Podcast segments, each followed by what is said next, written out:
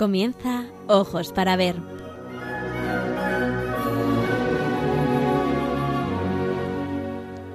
Hoy dirigido por María Ángeles Sobrino.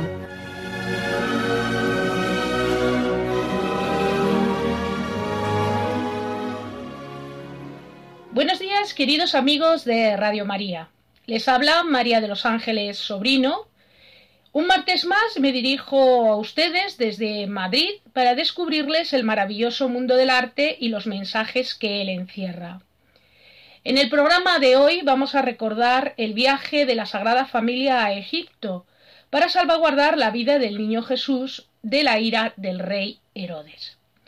La obra con la que vamos a ilustrar este pasaje de la infancia de Jesús es La huida a Egipto, realizada por el Greco hacia 1570. Se trata de un pequeño cuadrito que se conserva en el Museo Nacional del Prado, en Madrid, y que está habitualmente expuesta en las salas dedicadas a El Greco en la primera planta del edificio Villanueva. Aquellos de ustedes que deseen visualizar la obra mientras se desarrolla este programa pueden hacerlo a través de el tweet de Radio María, arroba Radio María Spain.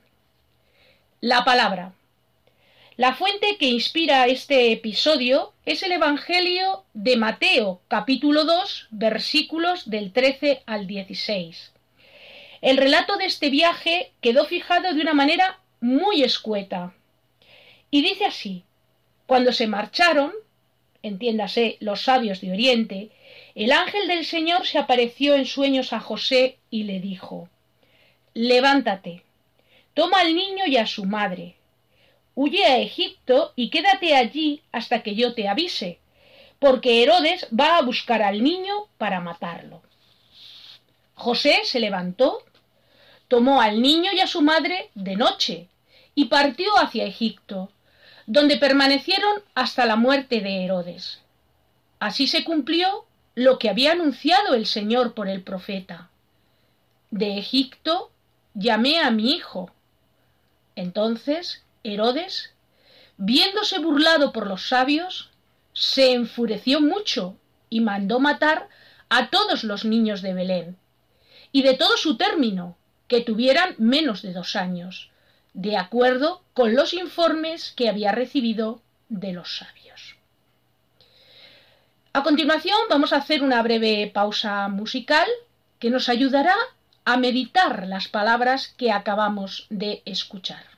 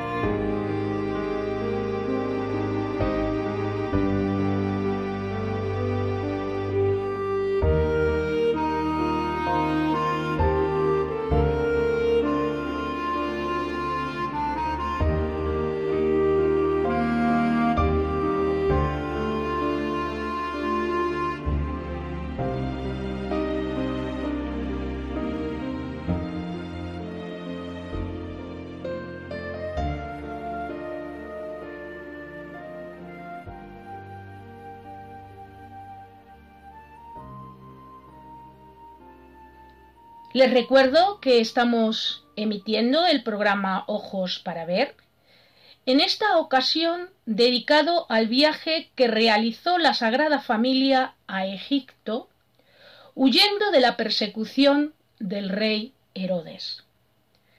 Para ilustrar el mismo, hemos escogido la pequeña obrita del Greco que lleva por título La huida a Egipto. El personaje. El protagonista principal de esta historia es, sin ninguna duda, el niño Jesús. No obstante, en este momento concreto de la vida de Jesús, el protagonista indiscutible es su padre adoptivo, José. ¿Quién fue José? José pertenecía a la casa de David.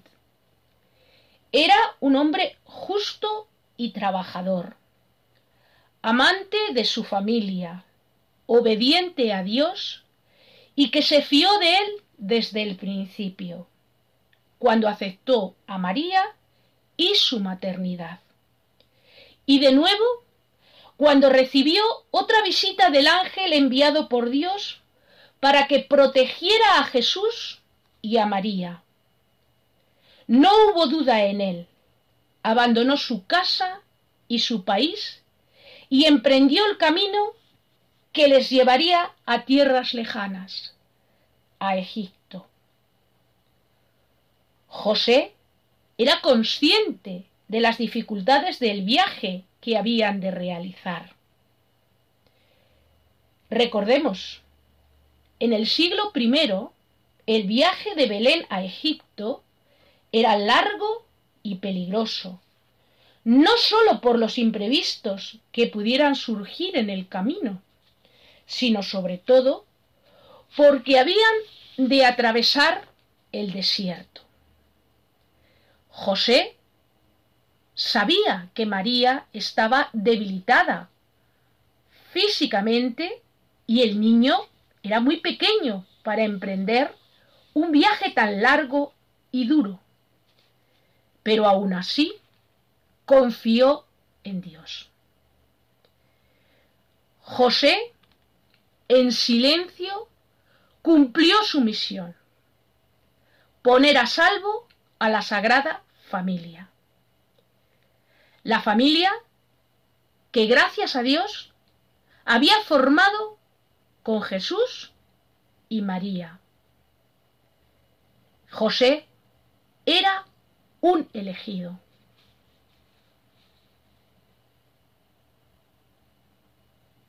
La obra. La pieza está pintada al óleo sobre tabla.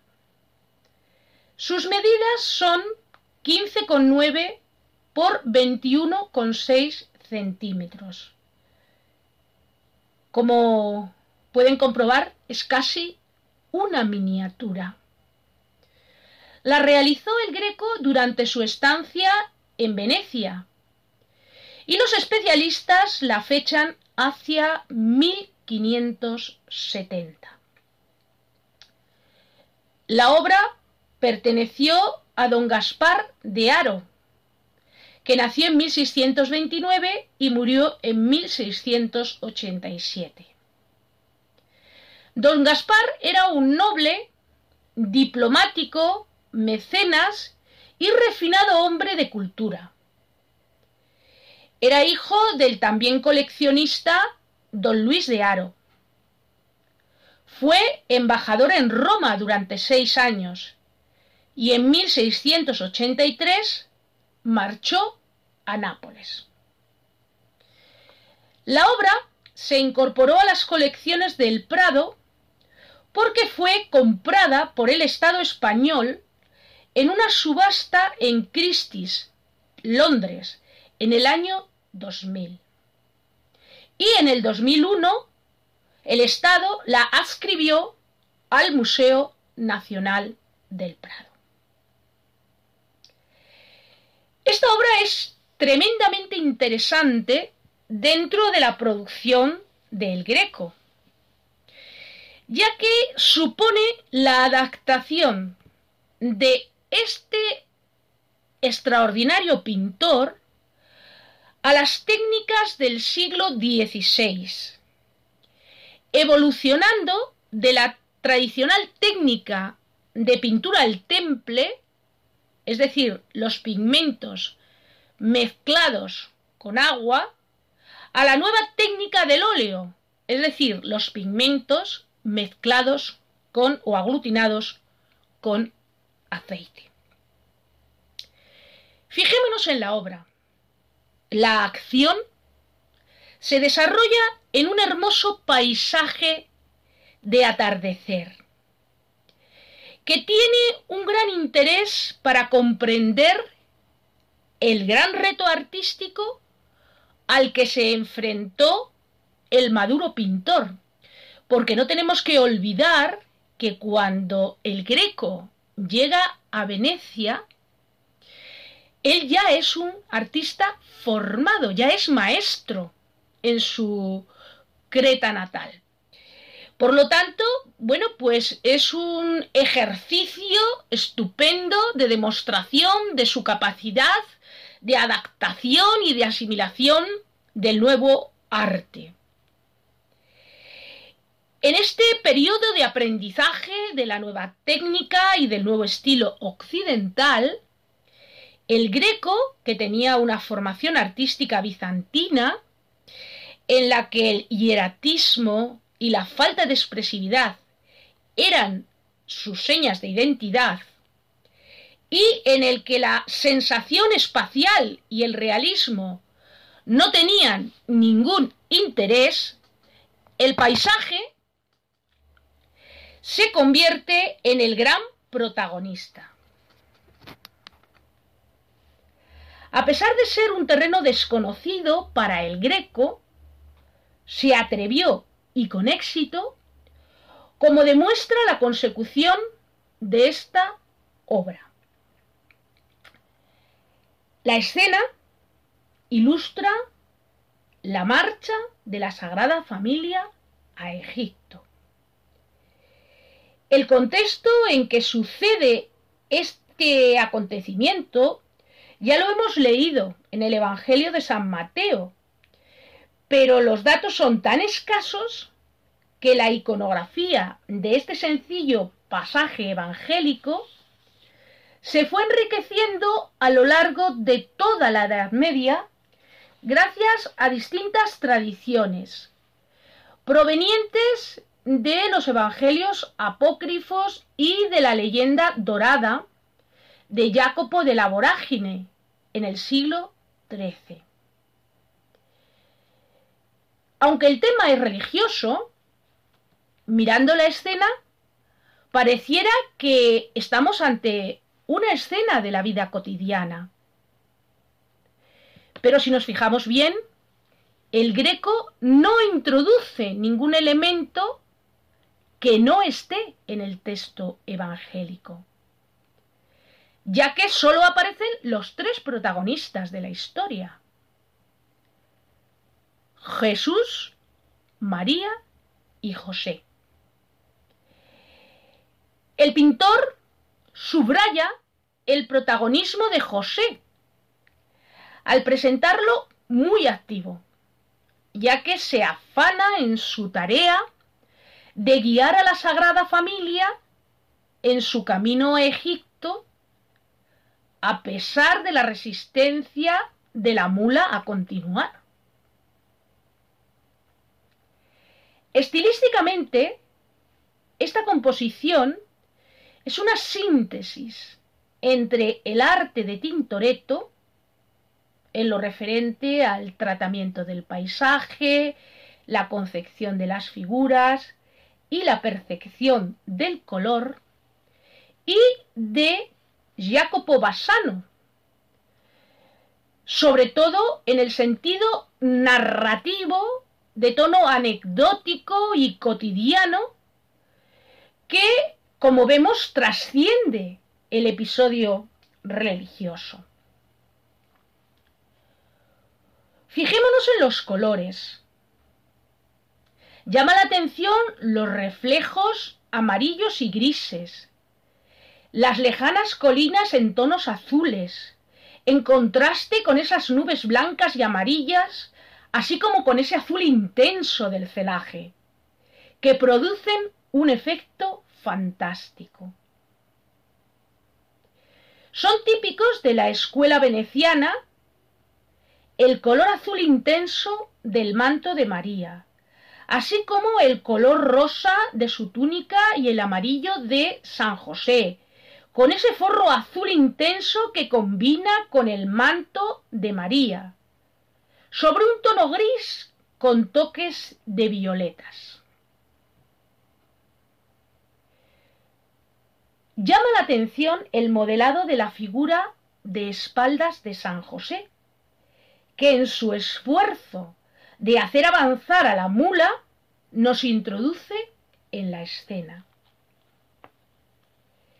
Como ya mencionamos, el tema es religioso, pero pareciera una escena cotidiana si no fuera por la importante presencia del grupo que forman María y el niño Jesús.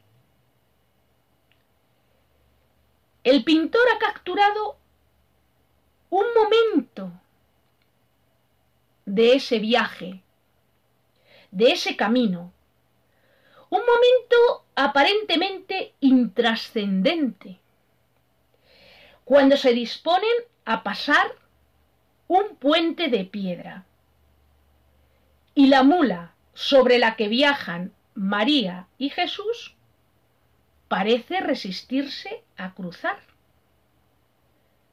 mientras José se esfuerza para hacerla continuar. Fijémonos en la imagen de María. María, amorosa, está representada con su rostro girado tres cuartos y con la, cabeza ligeramente inclinada a su izquierda, mientras sujeta con cuidado y con cariño al niño en su regazo. Jesús, inquieto, vuelve su mirada hacia su Padre, como si quisiera reconocer el esfuerzo que está haciendo. San José está representado siguiendo la iconografía tradicional de la época. Se le representa como un hombre de cierta edad, casi calvo y robusto. José se apoya con firmeza en su pie derecho, mientras el izquierdo apenas roza el suelo con la punta de los dedos para indicar el movimiento. Su mano izquierda se apoya en el callado y con la derecha tira con fuerza de la cuerda que sujeta a la mula para atraerla hacia la dirección deseada. Precisamente, la resistencia de la mula a seguir las indicaciones de José es lo que otorga a esta escena un cierto tinte cómico. El tema de la huida a Egipto tiene su origen en la iconografía bizantina, que bien conocía el greco y posteriormente pasará a la iconografía occidental. Tradicionalmente, la escena se desarrolla en paralelo al plano de el cuadro. Sin embargo, el Greco crea una escena original. Al disponer las figuras, moviéndose en una leve diagonal, con lo que consigue introducir una sensación de movimiento y cambio de dirección muy acorde con el manierismo. Y llegados a este punto, me van a permitir que les comente qué es eso del manierismo. Bien, pues el manierismo es una tendencia artística, erudita y rebuscada que caracteriza el arte de transición entre el Renacimiento y el Barroco. Se inició en Florencia y continuó en Roma en el siglo XVI, pasando también a Venecia. Y es un tipo de arte que interesa a una élite internacional, aristócrata e intelectual. Es decir, es un arte con una cierta complejidad en su aparente sencillez. Este arte antinaturalista, subjetivo y artificial busca siempre el efecto más espectacular y da gran importancia a la gracia o belleza espiritual. Sus seguidores trataron de continuar la gran maniera de Rafael y Miguel Ángel, pero abandonaron la serenidad de su arte clásico en busca de la originalidad. Si algo caracteriza la obra del Greco, aunque no sea precisamente la obra que hoy les presento el caso extraordinario, es la originalidad de su estilo, que le hace único, fácilmente reconocible y por otro lado difícilmente entendido en su época si no fuera por aquellos eh, intelectuales y eruditos que fueron sus mecenas.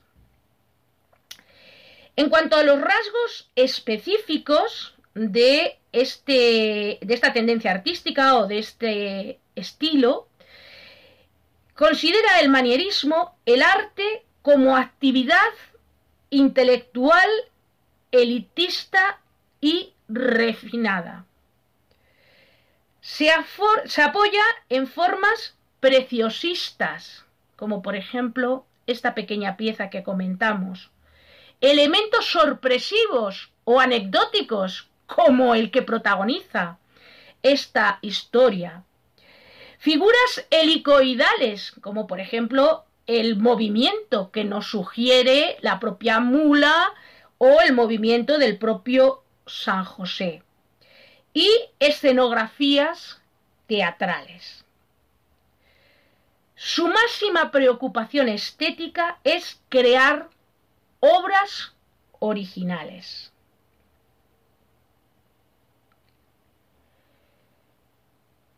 La composición de la escena de la huida a Egipto del Greco se equilibra de manera asimétrica. Al cargarse a la derecha de la escena, según miramos la composición.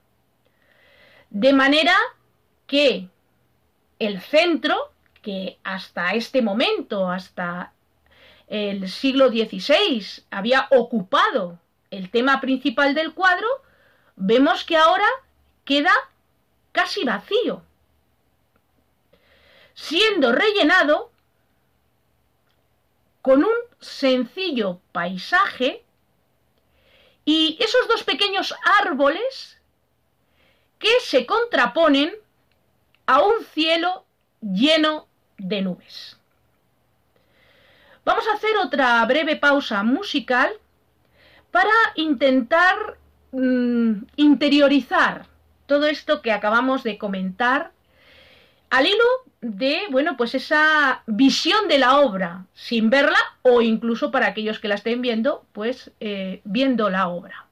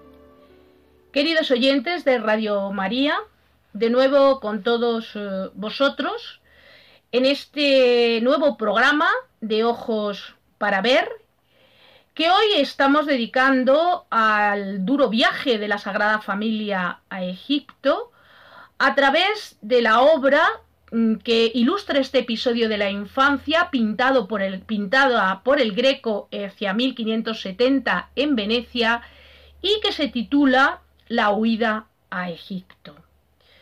Si desean disfrutar de la obra en directo y apreciar todos estos detalles que acabo de mencionar, yo les invito a que mmm, vayan al Museo del Prado, porque allí podrán disfrutarla en vivo y en directo. Una vez analizada la obra y habiendo conocido la importancia de San José en este momento de la infancia de Jesús y que el greco lo hace de esta manera tan extraordinaria a través de este detalle anecdótico, es el momento de introducirnos en la vida del pintor. Y bueno, pues eh, la importancia que la propia formación del artista tiene para comprender en toda su dimensión la trascendencia de esta pequeña escena. El Greco es un pintor manierista, considerado como uno de los más grandes artífices de la pintura española, a pesar de no ser español. ¿Por qué motivo? Pues porque como un contemporáneo suyo y amigo, Fray Hortensio de Paravicino, dijo, y leo textualmente, Creta le dio los pinceles. Toledo, mejor patria, donde empieza a lograr con la muerte eternidades.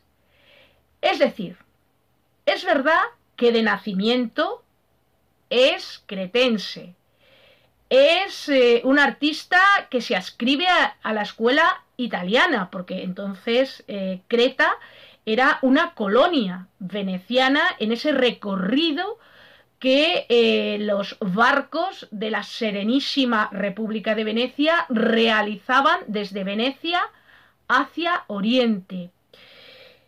Pero no es menos cierto que su arte cristalizó y diríamos llegó a su clímax en España.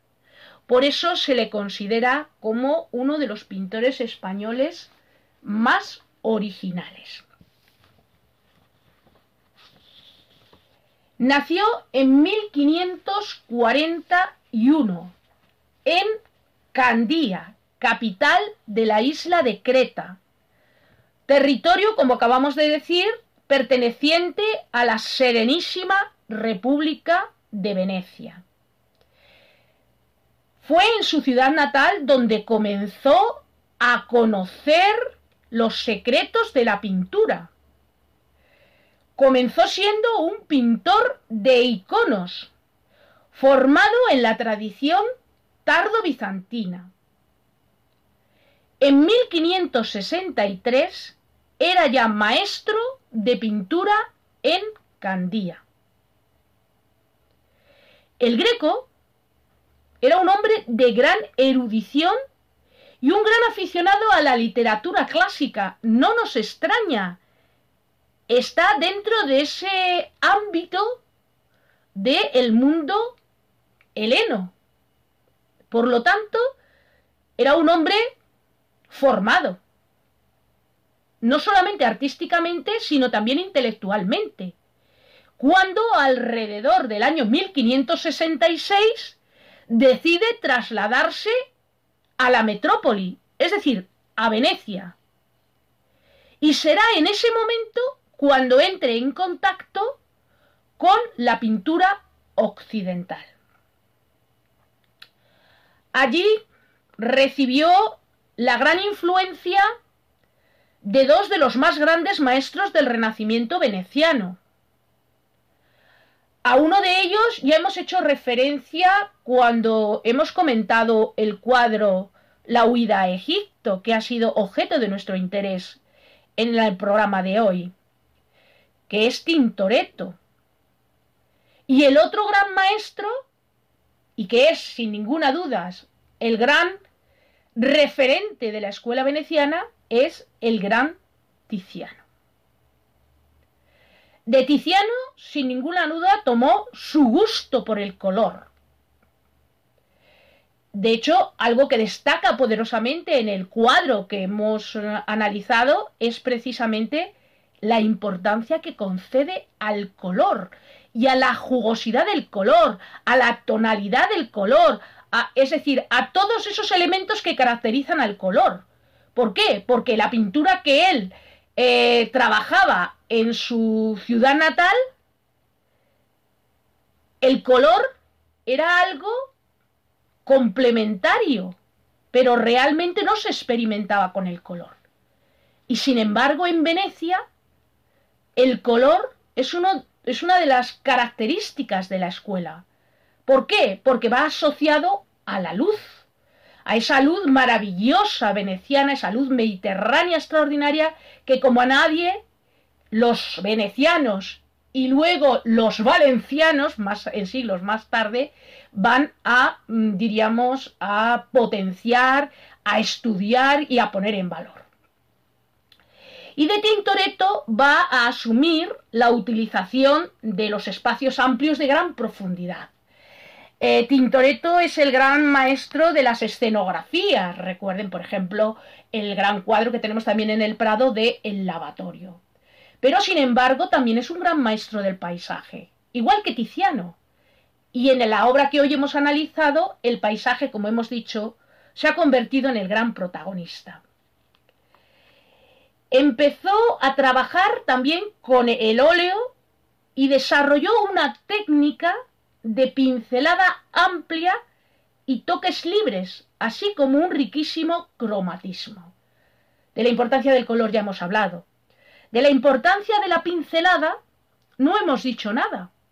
Pero sí que es verdad que ese coqueteo en Venecia con la factura libre es lo que le va a llevar a expresarse de esa manera tan magistral en su etapa de madurez en España, en las grandes composiciones que pinta en España. Y eso lo ha visto y lo ha aprendido de Tiziano, lo ha aprendido también de Tintoretto. Y para él, desde luego, debió de ser todo un descubrimiento máxime si tenemos en cuenta que en las pinturas de icono lo que interesa es fundamentalmente la forma, que las formas queden perfectamente bien definidas, que los colores queden perfectamente encajados en cada forma, etcétera, etcétera. En 1570 el Greco partió para Roma y recorrió varias ciudades italianas. En ese viaje va a ir descubriendo y estudiando las magníficas obras de arte que se han creado por los grandes artistas del Renacimiento a lo largo de los siglos XV y XVI. En la ciudad eterna trabajó para el cardenal Farnesio y entabló amistad con su bibliotecario, Orsini, personaje importante en torno al cual se había formado un grupo de intelectuales y amantes de las artes.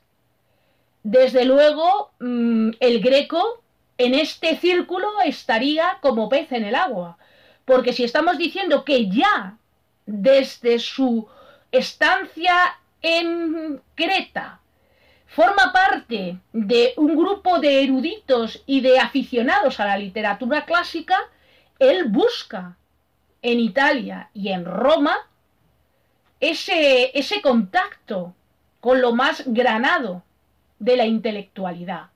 Situación que se repetirá cuando llegue a España, en Toledo. En este periodo cuando está en Roma, así como cuando está en Venecia, se interesa fundamentalmente por eh, aprender la técnica del óleo, por eh, trabajar las, eh, la construcción, la composición de las escenas con esos escenarios amplios que hemos comentado, trabajar con la factura, con la, con la luz, con el color, es decir, con todos esos elementos que son propios de la pintura occidental, cuando llega a Roma, lo que le interesa es fundamentalmente el desnudo, el estudio de la figura.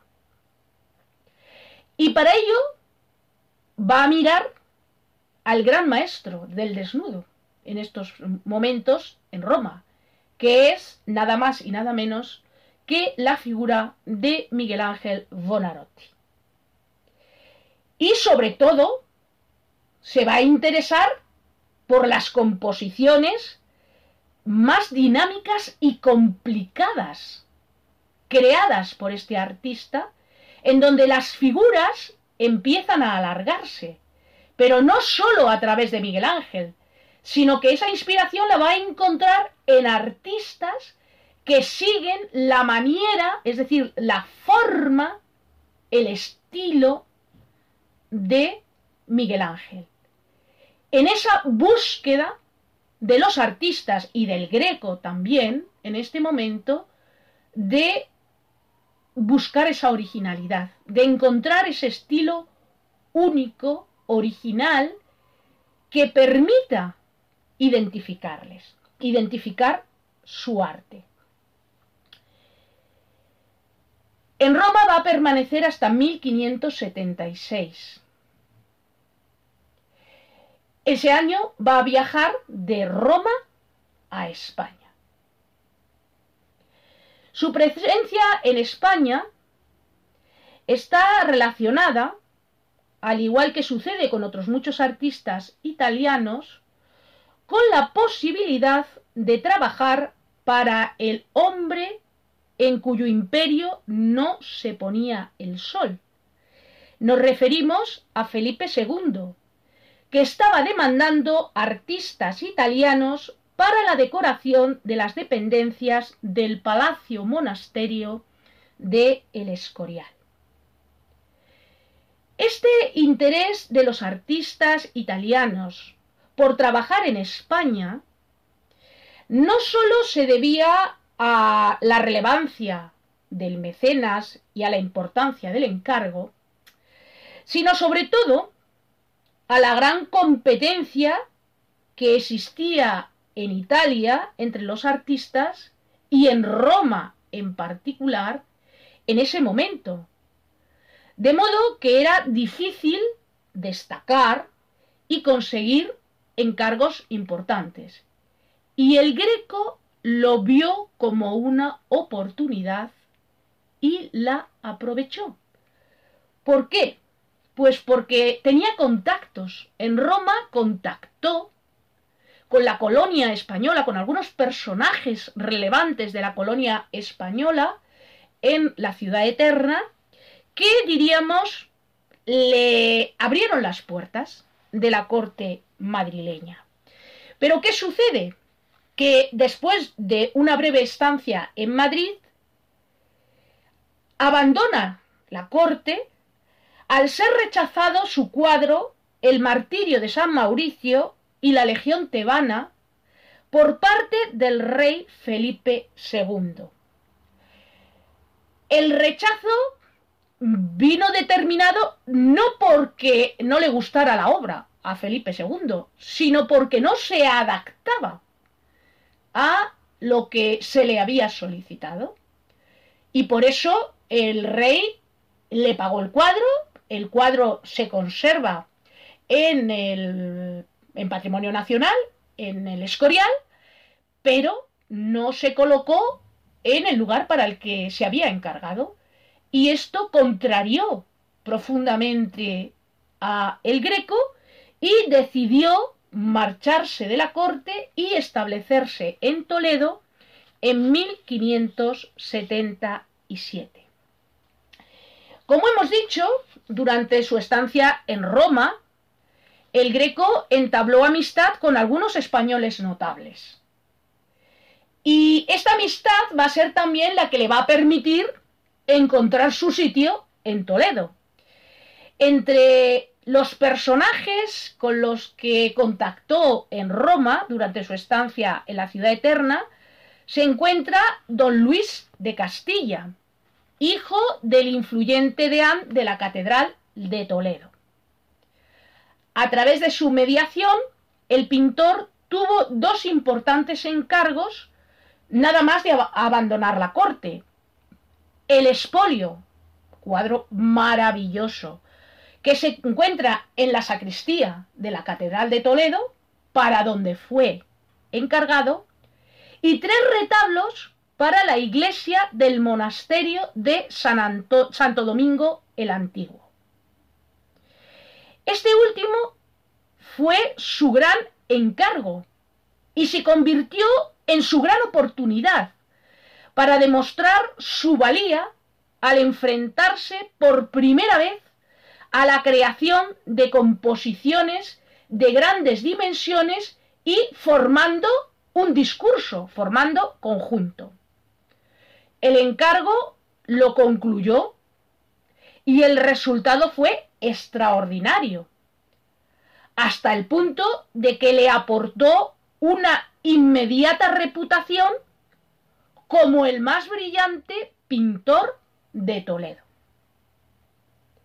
En la ciudad imperial comenzó a relacionarse con hidalgos e intelectuales y mantuvo amistad con el ya mencionado Fray Hortensio de Paravicino, con nada más y nada menos que Góngora y con Antonio de Covarrubias.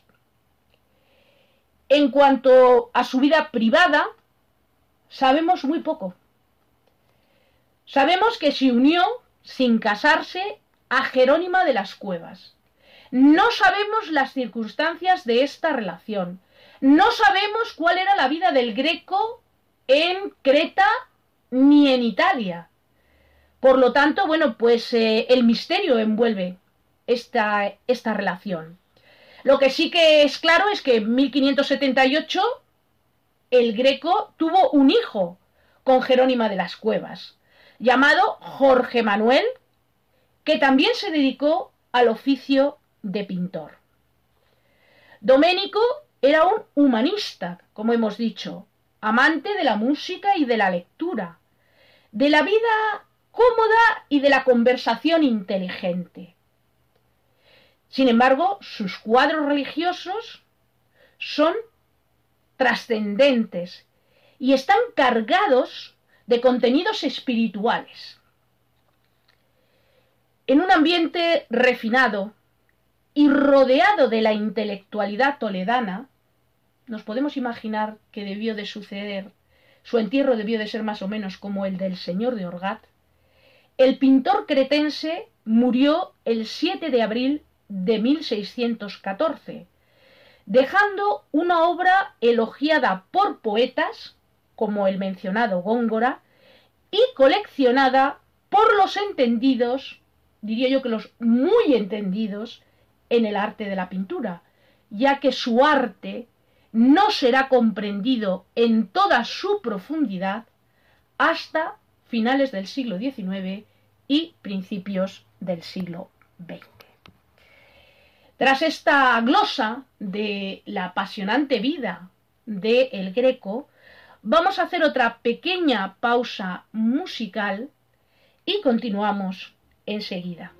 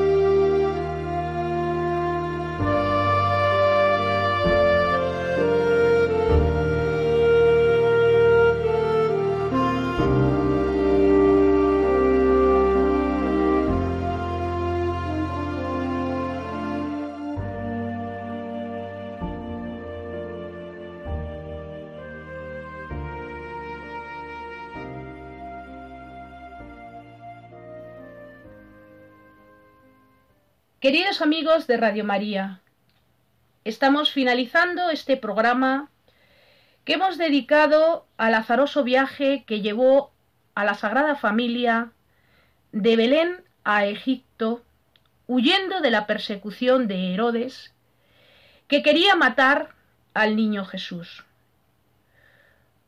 Para ello hemos tomado como referencia una pequeña tablita pintada hacia 1570 por el Greco y que lleva por título La huida a Egipto. Para contextualizar la obra y a su autor y comprender la importancia de la obra a pesar de sus pequeñas dimensiones, hemos glosado brevemente la vida del Greco en Italia antes de trasladarse a España.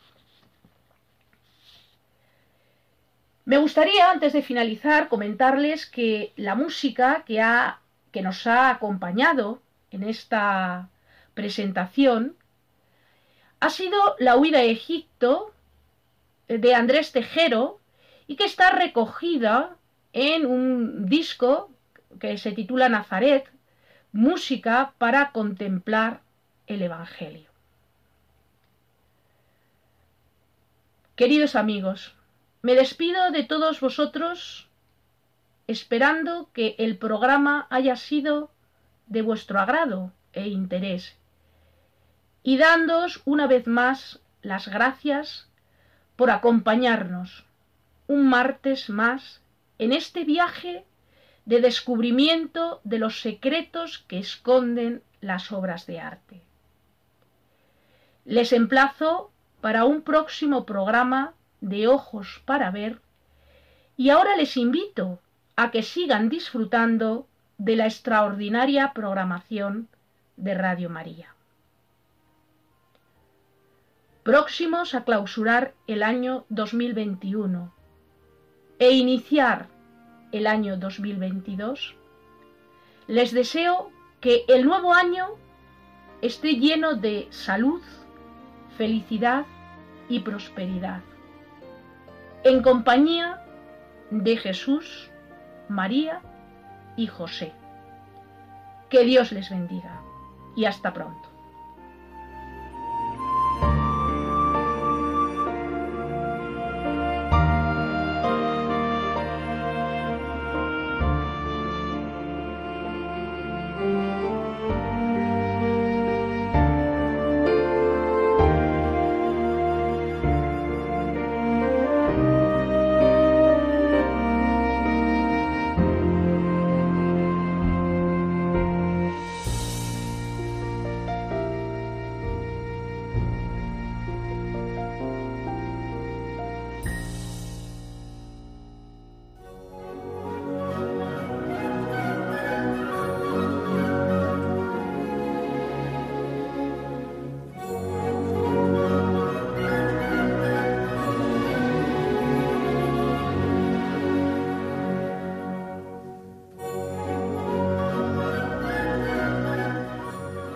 Hasta aquí, queridos oyentes, ojos para ver. Hoy con la dirección de María Ángeles Sobrino.